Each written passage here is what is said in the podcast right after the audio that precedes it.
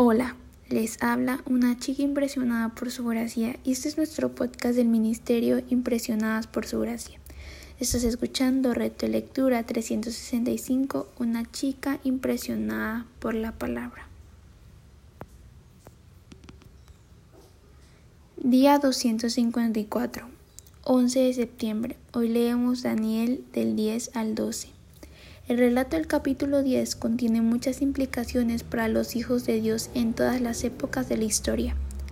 Daniel se humilló ante Dios, Dios le concedió su deseo, pero Satanás se oponía al plan divino. Satanás mismo y sus ejércitos estaban involucrados en este conflicto. Su propósito era evitar que el mensajero llegara hasta el siervo de Dios.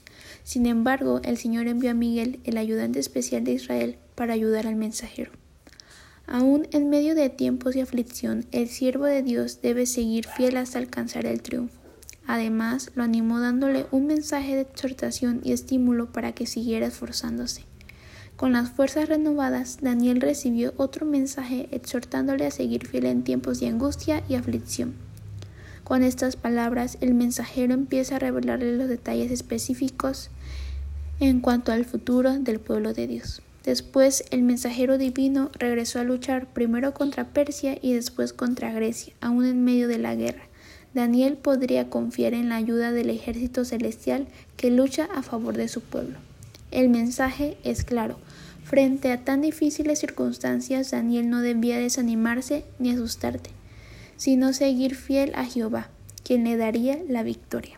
Ningún capítulo de la Biblia ha provocado más discusión en cuanto al significado profético dentro del marco histórico que Daniel 11.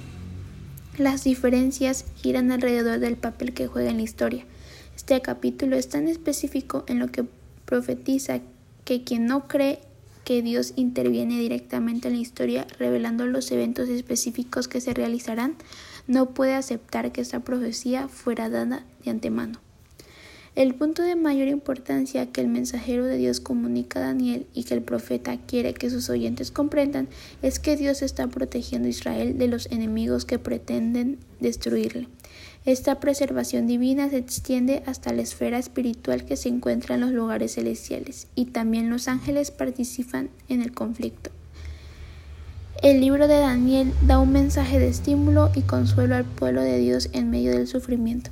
Aunque tenían por delante días difíciles y oscuros, el que controla la historia humana protege a quienes permanecen fieles. Lo que sufren sirve para perfeccionarlos y purificarlos. En medio del programa de Dios para Israel, el cual incluye el sufrimiento, los fieles triunfarán al final. Gracias por escucharnos en este bello día. Nuestra oración es que Cristo viva en tu corazón por la fe y que el amor sea la raíz y el fundamento de tu vida y que así puedas comprender cuán ancho, largo, alto y profundo es el amor de Cristo.